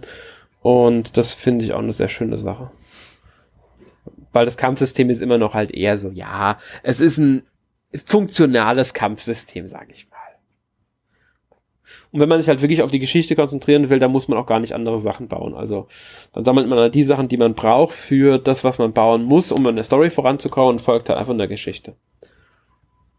Und das gibt auch ein bisschen Abwechslung, weil die Bedingungen immer anders sind. Man wechselt ja die Inseln nach einiger, also hier mehrere Inseln und dadurch ändern sich auch die Bedingungen. Es gibt sogar eine Zeit im Spiel, ähm, storymäßig, in der man überhaupt nicht bauen kann.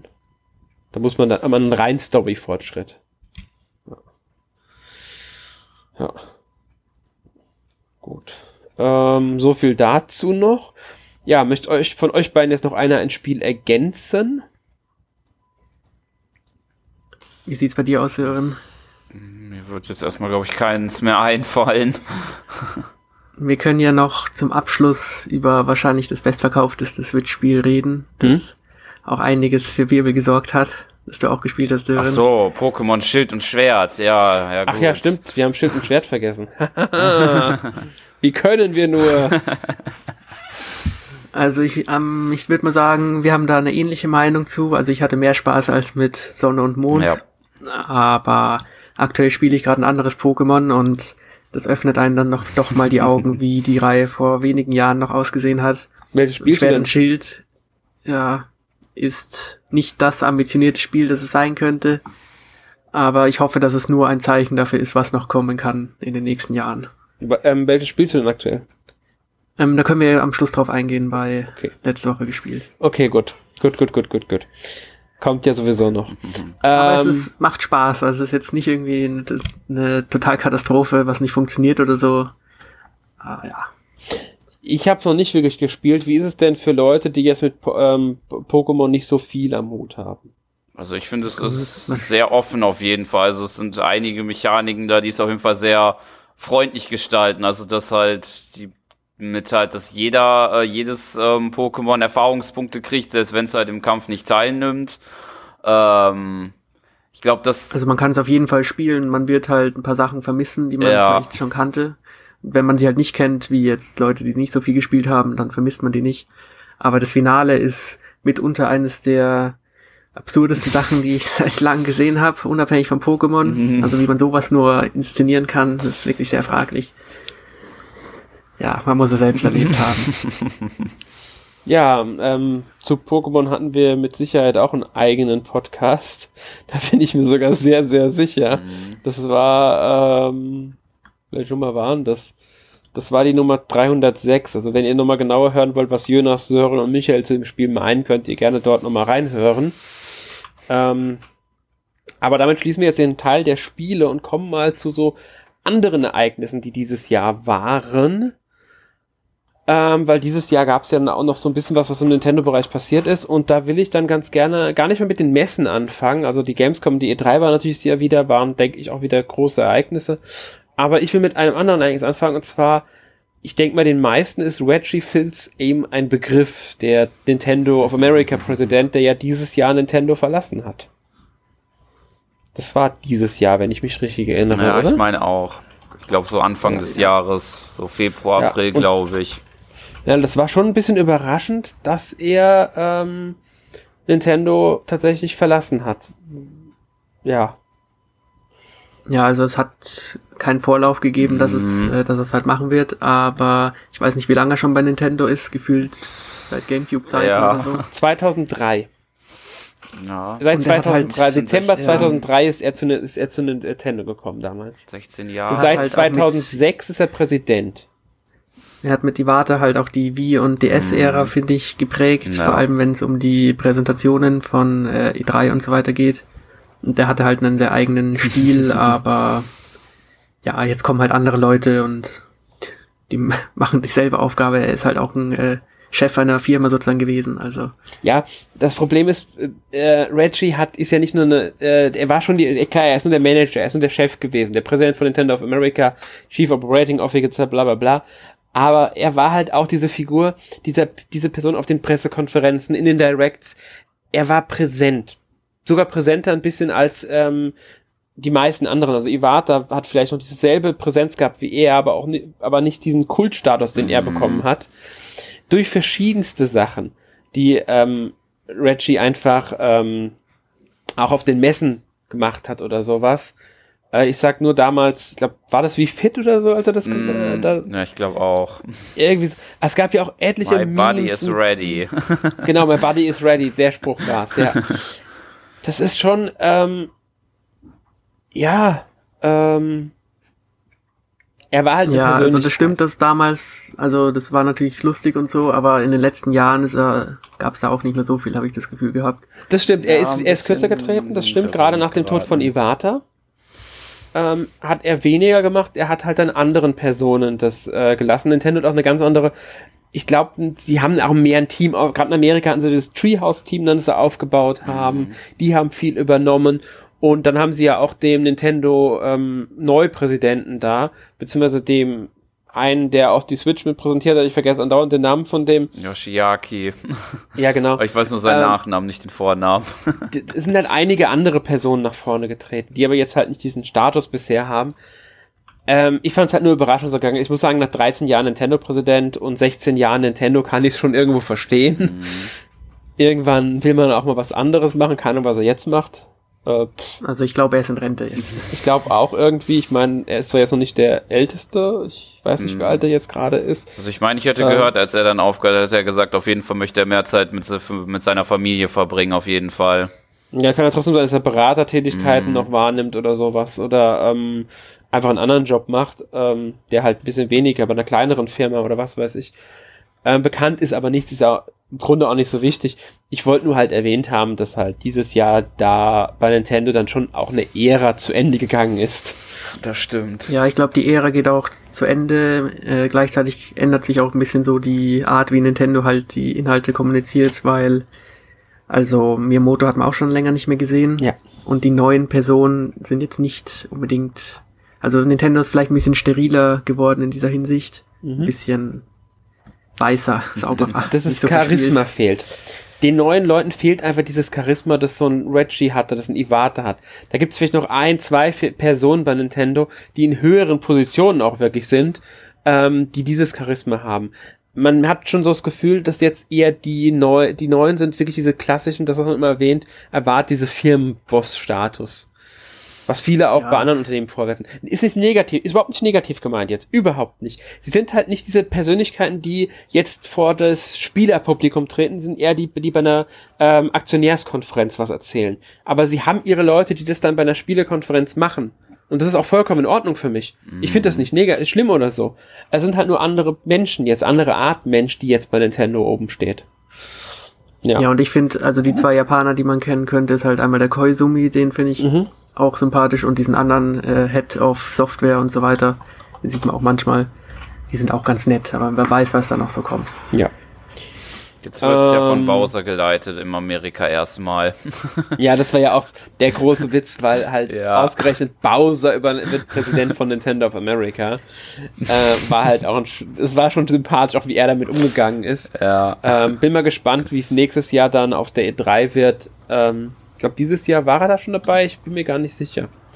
Also Dies in der nur so- Präsentation, ja, glaube ich. Ich weiß aber nicht dann, Bestimmt offiziell dann auch. Ich meine ja, ich meine offiziell ja. dann, wo, wo er erst der richtige Bowser in der Direct-Präsentation war und dann so dann gesagt wurde, ja, er ist der Richtige und nicht der richtige Bowser. Ja, stimmt, stimmt, da war was, da war was, ja. Da war, war mit so witzig bei der E3. Ich meine, die E3 dieses Jahr von Nintendo war ja sowieso, es war wieder typisch keine Pressekonferenz, sondern dieses, ja, eine Art Direct halt, eine etwas größere. Sie haben ein paar nette Sachen angekündigt, ähm, haben Drankers Builders nochmal gezeigt vom Release, Wolfenstein haben sie gezeigt, ähm, haben halt, äh, ja, ich glaube, die Mana Collection wurde da das erste Mal so richtig angekündigt. Oder war das bei Square Enix? Ich bin mir nicht mehr ganz sicher. Ähm, ich weiß gar nicht, war noch irgendwas bei der E3 jetzt ein Spiel, das überraschend war dieses Jahr? Nur das Breath of the Wild halt. Ja, logisch, Breath of the Wild 2, stimmt, ja. ja. Das war der große, die große Überraschung, die da kam. Was ja auch wirklich eine Überraschung war. kleine Sachen. Hm? Ja, ansonsten halt viele kleine Sachen. Ja. Und Sachen, die man halt schon kannte. Sie haben was zu Luigi's Mansion gezeigt, sie haben was zu Astral Chain gezeigt, glaube ich, sie haben was zu Fire Emblem gezeigt. Deadly Premonition 2 hat auch niemand erwartet. Welches Spiel? Deadly Premonition 2. Oh ja, stimmt. Und auch den ersten für die Switch. Nochmal, hat auch keiner mit gerechnet. ja, stimmt. Das war auch noch so eine Sache. Ja, also es gab schon so ein paar Sachen. Ähm, ausführlich haben wir das in den Podcast 282 besprochen und dann, als wir selbst bei Nintendo ein paar Sachen anspielen konnten für den Post 3 Event, haben wir nochmal in 285 drüber gesprochen, über die E3. Die Gamescom ist ja sowieso immer ein bisschen, sag ich mal, weniger ähm, ja, bedeutsam will ich jetzt nicht sagen, aber sie zieht halt nicht diese Ankündigungen nach ja. sich bei Nintendo. Da sind andere Unternehmen einfach präsenter, was Ankündigungen angeht. Ähm, aber wir konnten ein paar Sachen dort anspielen. Ich weiß gar nicht, Sören, du warst da, oder? Äh, nee, ich war dieses Jahr nicht da. Ich glaube, da waren Erik, Arno und Sebastian, glaube ich, da dieses Jahr. Ah ja, Jahr. genau, stimmt. Stimmt, stimmt. Ähm, ja, wie sie die Gamescom dieses Jahr empfunden haben, haben sie im Podcast 293 erzählt. Also ich kann wenig zu diesjährigen äh, Gamescom tatsächlich sagen, mhm. weil ich war auch nicht da. Ähm, ja. Und ja. ja. War halt so, sage ich mal. Ähm, was dieses Jahr auch noch war, das dürfen wir auch nicht äh, außer Acht lassen, ist natürlich die Nintendo Switch Lite. Die kam Hat ja. Einer von Jahr. euch das Gerät meiner Hand gehabt? Ich nicht. In der Hand gehabt? Ja. Beim, im, äh, äh, ich weiß gar nicht, irgendwo in irgendeinem Geschäft habe ich es mal in der Hand gehabt, aber da war es aus. Ich konnte nicht mitspielen oder so. Mhm. Äh, ich brauche es ehrlich gesagt nicht. Mir reicht meine Switch. Ich finde es in Ordnung, die Lite. Also wirklich, für Leute, ja. die wirklich nur einen Handheld-Modus nutzen wollen, von mir aus, wer damit klarkommt äh, oder dem es ausreicht, soll mir recht sein. Das sind halt die Leute, die vorwiegend den 3DS genutzt haben und jetzt wieder eine Handheld-Konsole wollen. Ich persönlich verstehe nicht, wie man so man auf eine Funktion verzichten soll. Ich glaube, man hat eine etwas längere Akkulaufzeit und halt dieses bessere Steuerkreuz, was ich mir immer noch für die normale Switch wünsche. Einfach ein Joy-Con einen linken rausbringt, der ein richtiges Steuerkreuz hat. Wäre schön. Mhm. Ähm, ja. Ich kann verstehen, warum sie gekommen ist. Ich finde sie in Ordnung, aber äh, ich denke auch, das ist ein gutes Gerät, aber ich brauche es halt einfach nicht. Wie seht ihr geht das? Geht mir ähnlich. Ja, geht ja. mir ähnlich. Ist hat auch ein bisschen wenig irgendwie Nachdruck gehabt. Also ich weiß nicht, wie viele sich die jetzt gekauft haben, aber ich sehe hauptsächlich die normale. Und ja, sie ist halt günstiger, hat halt ein besseres, runderes Design, weil es halt keine abnehmbaren Control-Einheiten dran sind. Aber die Switch-Familie wird ja sicher auch in den nächsten Jahren noch wachsen. Und das hat man auch beim 3DS gesehen, da kamen ja auch extrem viele Geräte mm. irgendwann. Ja. Ja, also ich bin mir bei Switch jetzt noch nicht 100% sicher, wie viele sie machen werden, weil die einzige weitere Variante, die sie machen können, wäre eine Art Pro-Konsole, ähm, die ein bisschen bessere Leistung hat oder halt, was sie ja jetzt schon mit einer Revision gemacht haben von der Konsole, längere Akkulaufzeit. Die sind jetzt die roten Packungen im Gegensatz zu den hellen Packungen, die es früher gab. Also die neueren Switch-Modelle, aber mehr hat sich nicht dran geändert. Also, dass irgendwann äh, eine Switch erscheinen wird, die vielleicht ein bisschen Leistung hat, ähnlich wie eine PS4 Pro, weil ich gar nicht mehr glaube, dass der Unterschied so groß sein wird. Ähm, besseren Bildschirm vielleicht auch. Sowas, denke ich, könnte ich mir schon vorstellen, aber ähm, einen riesengroßen Unterschied, den erwarte ich mir jetzt weniger. Äh, da wird's ja. eher, wird Nintendo sich eher darauf konzentrieren, wieder mehrfarbige Joy-Cons zu bringen. genau, ich glaube auch nicht, dass es dann wirklich Exklusivtitel für die Pro geben wird, weil der Fokus liegt da, denke ich, immer noch auf der normalen Switch. Ja. Das hatten sie doch damals auch mit dem New Nintendo 3DS Ja. hieß er, glaube ich, damals. Ja, Ja, da haben sie auch nur ein oder zwei Exklusivspiele rausgebracht. zwei, glaube ich, waren es. Xenoblade äh, 3D und ähm, ich glaube äh, Fire Emblem Warriors war es, glaube ich. Ich bin mir bei Fire Emblem Warriors ist gar nicht ganz so sicher, aber ja, kann gut hinkommen.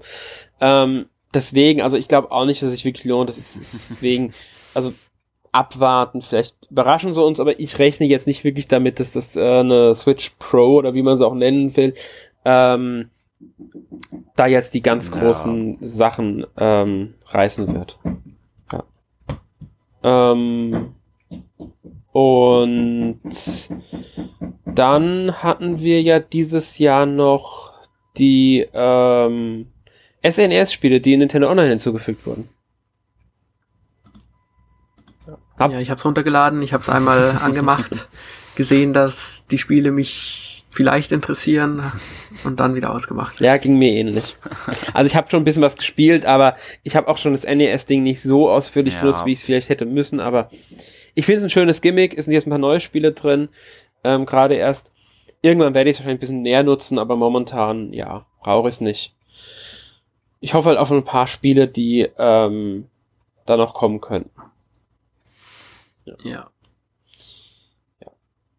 Ähm, ja, ansonsten äh, für mich war noch sehr interessant, dass es jetzt Microsoft zulässt, dass Spiele auf der Switch erscheinen. Das eine war ja mit ähm, hier, wie hieß es, dieses Jump'n'Run-Ding, ähm, dieses bockschwere äh, Cuphead. Cuphead. Hm, ja. Genau, was jetzt nicht unbedingt von Microsoft gepublished wurde, aber es war ja auf der ursprünglich mal exklusiv für die Xbox gemacht worden und so.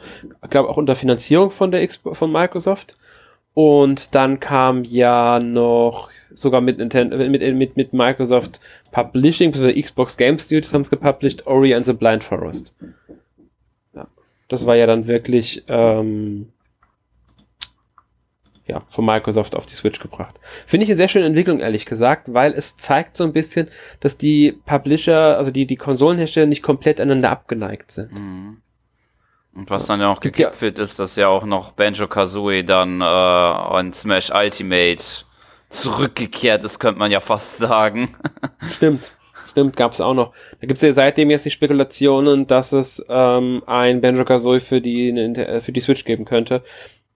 Abwarten, sag ich da nur. Ich bin mir da noch nicht so sicher. Aber eigentlich wären sie dumm, wenn sie es nicht machen. Und sei es nur eine Portierung der alten N64-Spiele. Ja. Ja, ähm, ich finde es, wie gesagt, sehr schön. Da könnten noch ein paar andere Sachen in der Form entstehen. Ähm, Microsoft und Sony arbeiten ja mittlerweile auch in manchen Projekten zusammen. Also zwar jetzt nicht unbedingt bei, im Konsolenmarkt, aber äh, anderer, anderweitig. Also ja, immer gut, wenn die Unternehmen dann doch etwas näher zusammenrücken, finde ich. Ja, ähm, was gab's noch für euch beide dieses Jahr? Irgendwas noch Erwähnenswertes?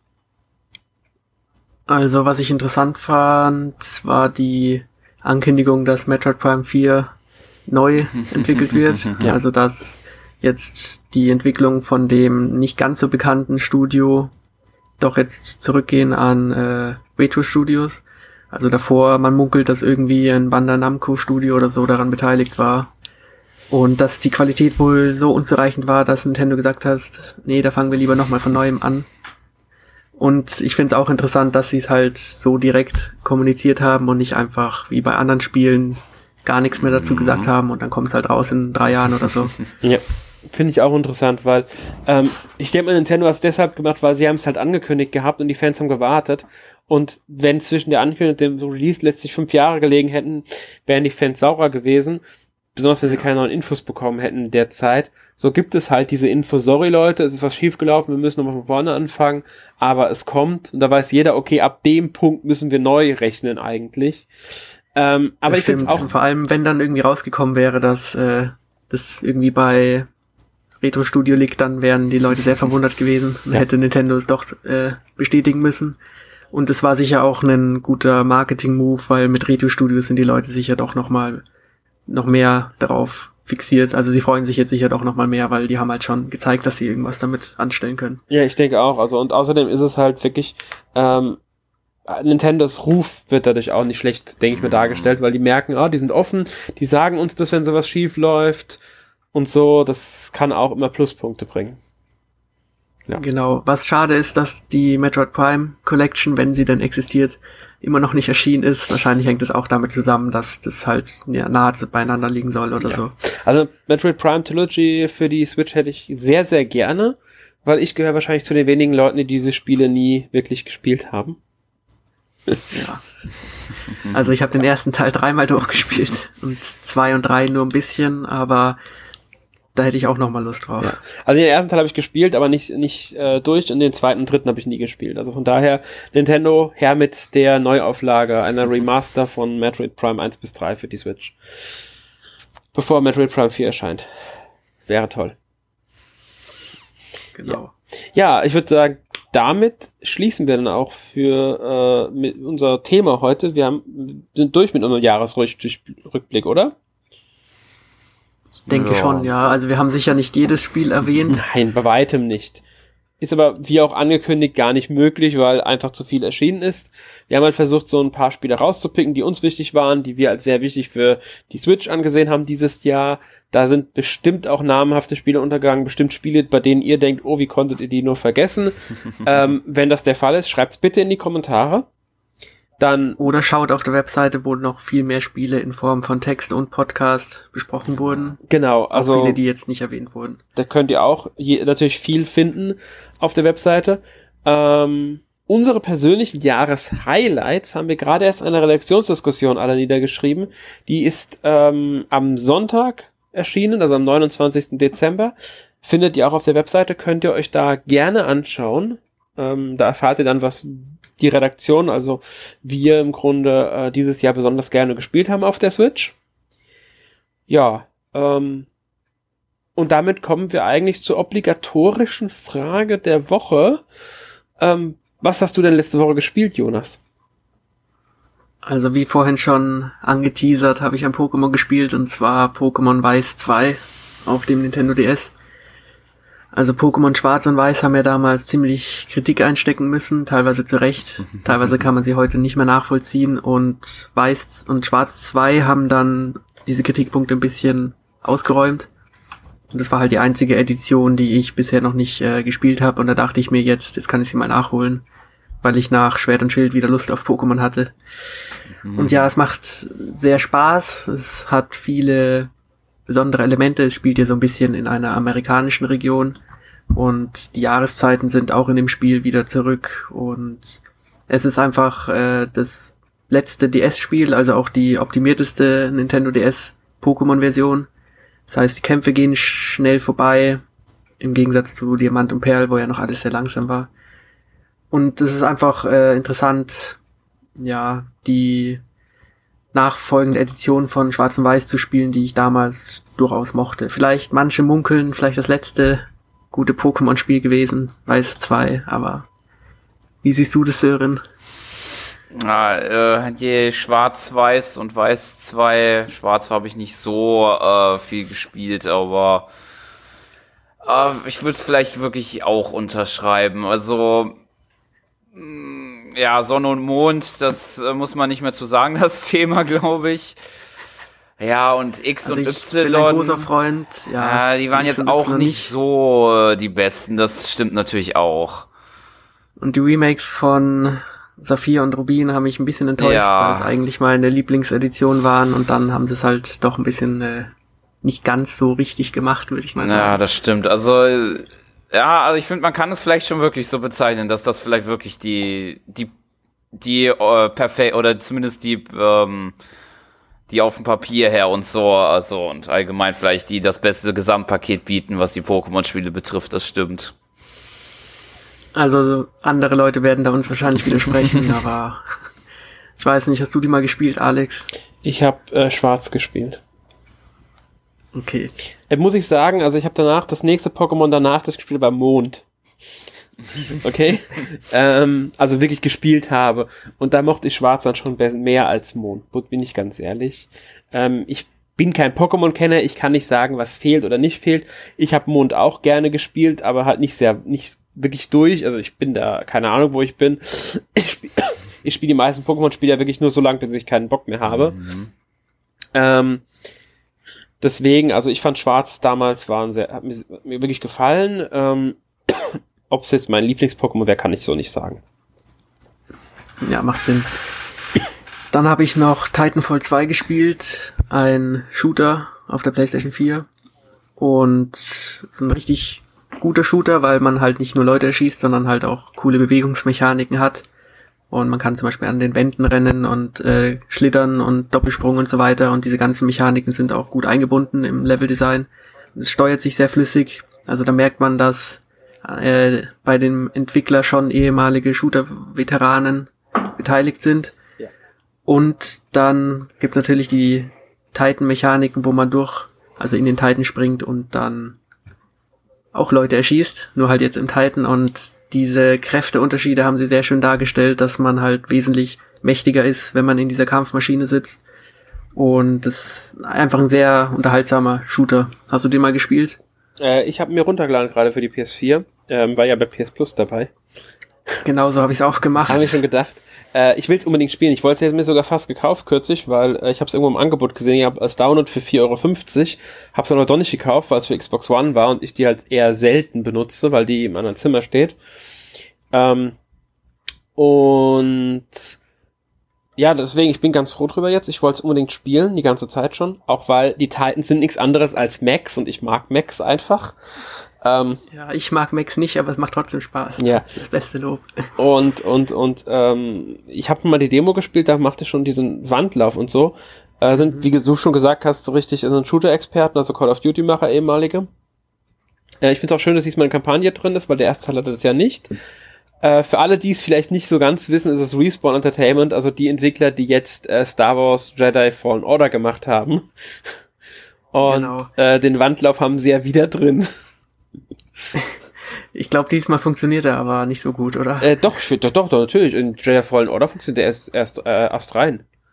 Jedi Fallen Order ist verdammt Clips, gut, wenn man durch die Wand fällt oder so. Nee, ich hatte überhaupt keine Probleme damit. Also Jedi Fallen Order ist ein verdammt gutes Spiel und ich hatte auch keinerlei Bugs oder sowas. Ähm, nee, nee, also äh, das funktioniert erst rein. Ja. Ja, und toll ist auch an Titanfall, obwohl man so mobil ist, ist die Steuerung sehr gut. Mhm. Also das arbeitet schon auch viel mit Auto-Aim und versteckten Hilfsmechaniken, aber es ist trotzdem alles sehr flüssig und angenehm zu spielen. Ein bisschen enttäuschend ist vielleicht die Geschichte bisher. Ich habe jetzt, ich schätze mal, die Hälfte oder so.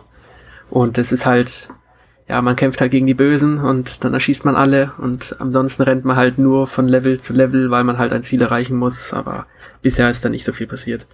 Ja, gut, okay, das muss ich jetzt echt sagen, ich erwarte mir von so, ähm, ja, von so einem Shooter auch nicht unbedingt viel mehr. Natürlich wäre es schön, wenn es besser ist. Es gibt auch Shooter, die bessere Geschichten erzählen, keine Frage. Ähm, aber bei Titanfall 2 bin ich ganz ehrlich, ich habe mir nichts anderes erwartet. Ja. Und das letzte Spiel ist Trace of Cold Steel 1, ein japanisches Rollenspiel, das ich vor ein paar Jahren schon mal versucht habe anzufangen, aber dann bin ich nicht ganz so reingekommen. Und jetzt zur Weihnachtszeit habe ich mir nochmal die Zeit genommen und bin jetzt auch tatsächlich wesentlich weiter als damals. Es hat halt seine Stärken eindeutig in den Figuren, in den Übersetzungen und halt dann irgendwann auch in der Story, wenn es dann mal losgeht. Aber wenn man das Spiel jetzt so sieht, dann sieht's halt aus wie 0815 Anime-Rollenspiel aus etlichen Jahren in der Vergangenheit. Hm. Und ja, ich bin auch nicht, ich weiß noch nicht so genau, wie mir das Kampfsystem gefällt, weil man sehr viele Mechaniken hat, wo ich nicht so weiß, soll ich die jetzt nutzen oder ist das optional?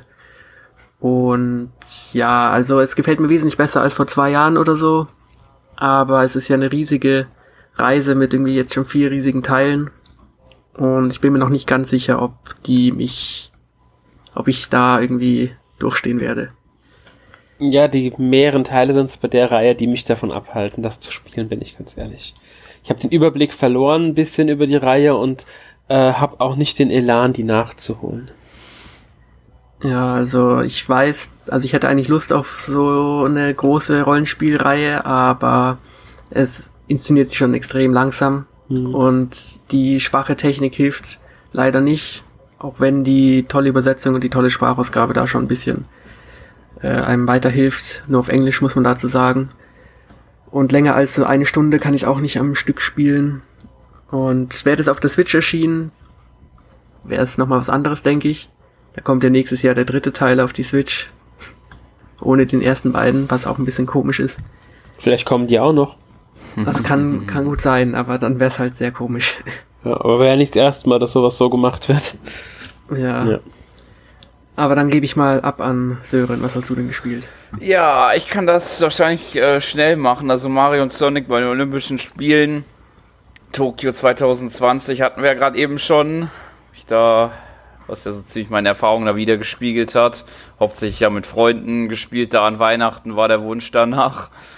Äh, ansonsten habe ich noch ähm, die Phoenix Wright Ace Attorney Trilogy und speziell dahin der dritte Teil, Trials and Tribulations, da etwas gespielt.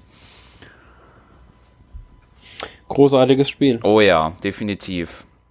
Macht, äh, hat so ziemliche Verbindung auf jeden Fall an die ersten beiden und äh, ja, allgemein die Trilogy ist ja sowieso nochmal, ja, sozusagen, da sieht's ja alles ganz schön aus mit Ton und so. Mhm. Ja, ich überlege mir immer noch, ob ich mir das mal, die Trilogy nicht mal gönnen sollte auf der Switch, weil ich habe die Teile auf dem DS letzte Mal gespielt, so richtig.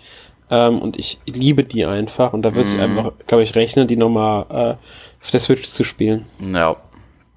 Ich würde mir ja ehrlich wünschen, dass auch die anderen Spiele nochmal nachträglich für die Switch Ja. erscheinen. Also, ähm, wie hießen sie nochmal? Dual Destinies, Destinies? ja, genau. Und irgendwas mit Spirit war das andere. Spirit of Glaub ich. Justice war das. Genau. Das war dann äh, der andere da, wie hieß er noch? Ähm, der rote, der, der im roten Anzug nicht mehr Phoenix Das war Wright. Apollo Justice, Apollo, genau, Apollo Justice, Justice. genau. Ja, das gab's auch noch. Das ist der vierte Teil, genau. Mhm. Dass die drei Spiele auch noch für die Switch erscheinen, würde ich mir wünschen. Ähm, vielleicht könnten sie dann sogar die Ableger Miles Edgeworth nochmal rausbringen. Ja. Weil die gibt's, die sind ja echt schwer. Der erste, glaube der zweite Teil ist gar nicht außerhalb von Japan erschienen und der erste, den gibt's zwar auf Englisch nur. Genauso wie übrigens Dual Destinies und Spirit of äh, Justice waren ja auch nur auf Englisch. Aber da würde ich mir noch wünschen, wenn sie da vielleicht sogar dann mit einer deutschen Übersetzung tatsächlich, nachträglich, äh, wenn sie die nochmal auf die Switch bringen würden, würde ich mich unglaublich drüber freuen. ich auch. Ja, weil ich finde Ace Attorney ähm, auf Englisch, ich habe es zwar, wie gesagt, auch die beiden Teile gespielt, aber ich finde es auf Englisch wesentlich anstrengender als auf Deutsch. Ja. Einfach wegen auch den Begriffen, die man dann zum Teil doch nicht kennt oder so. Mhm. Also ich weiß auch nicht, Ace Attorney auf Englisch fällt mir wesentlich schwerer als so einige andere, auch als andere Visual Novels, muss ich ganz ehrlich sagen. ja.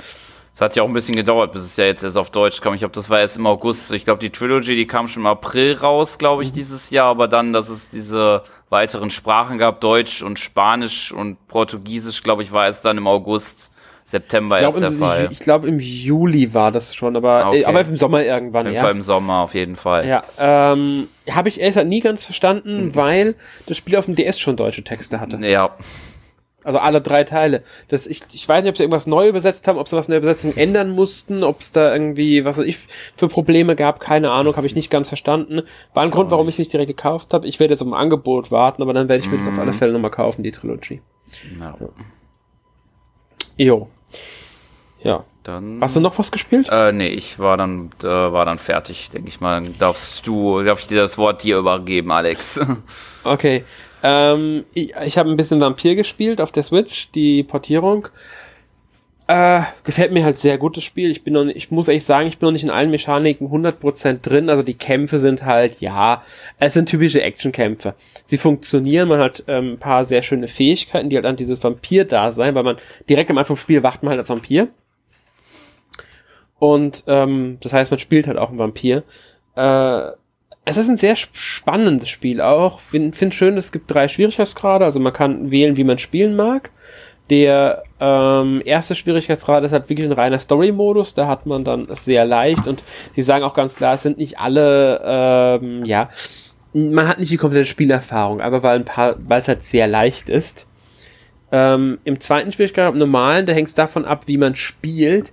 Desto mehr Blut man saugt, desto leichter wird das Spiel, weil man halt auch seine Fähigkeiten mehr einsetzen kann, weil die Fähigkeiten verbrauchen nämlich Blut. Und ähm, der dritte ist halt ein besonders schwerer Schwierigkeitsgrad, logischerweise dann. ähm, ich finde gerade die Geschichte halt sehr spannend, hat eine sehr dichte Atmosphäre. Ähm, also ein wirklich schönes Rollenspiel, ist ja von den Life is Strange-Machern und äh, ja.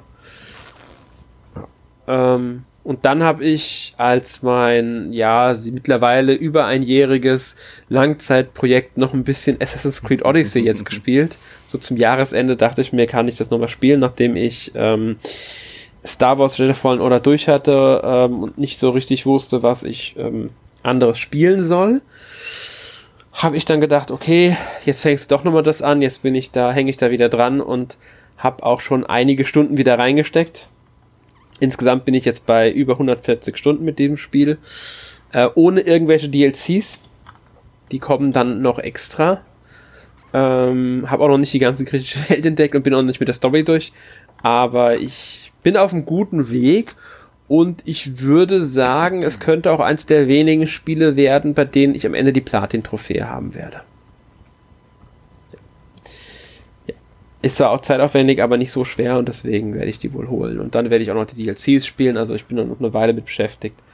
Äh, Will es aber schaffen, das Spiel auch beendet zu haben, bevor ein möglicher Nachfolger dann, ich rechne mal mit Ende 2020 kommt.